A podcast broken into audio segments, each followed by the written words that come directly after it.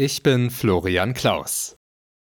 Der frühere US-Präsident Trump hat die Vorwahl zur Präsidentschaftskandidatur der Republikaner im Bundesstaat South Carolina offenbar gewonnen. Das berichten mehrere US-Medien übereinstimmend unter Berufung auf eigene Prognosen. Trumps Konkurrentin Haley hatte auf einen Heimvorteil gehofft. Sie war bis 2017 Gouverneurin von South Carolina.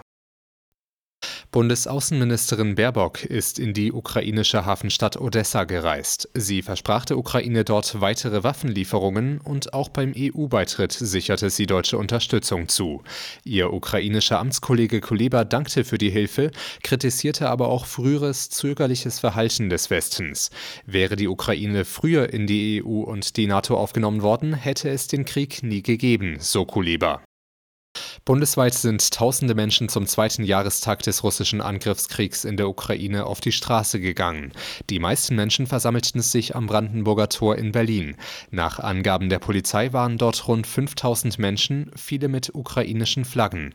Jeweils mehrere tausend Teilnehmer waren auch bei Kundgebungen in München, Köln und Saarbrücken. Zum zweiten Mal in Folge ist der wichtigste Preis der Berlinale an einen Dokumentarfilm verliehen worden. Der Goldene Bär geht an The Homie.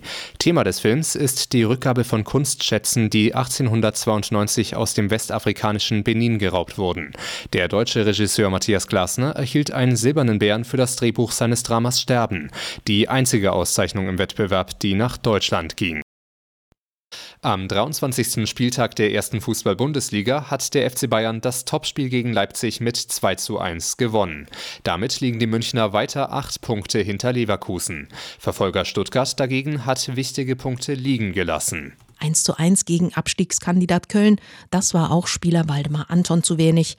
Der 27-Jährige bei Sky. Wenn du am Ende international spielen willst, äh, musst du solche Spiele auch auf deine Seite ziehen. Hoch her ging es in Bremen. Dort kam Schlusslicht Darmstadt zu einem hart umkämpften 1 zu 1 nach einem Eigentor und zwei durch Videobeweis aberkannten Treffern. Gladbach konnte mit einem 5 zu 2 gegen Bochum den ersten Rückrundensieg feiern. Außerdem trennten sich Union Berlin und Heidenheim 2 zu 2 unentschieden. Britt Hand, Sportredaktion.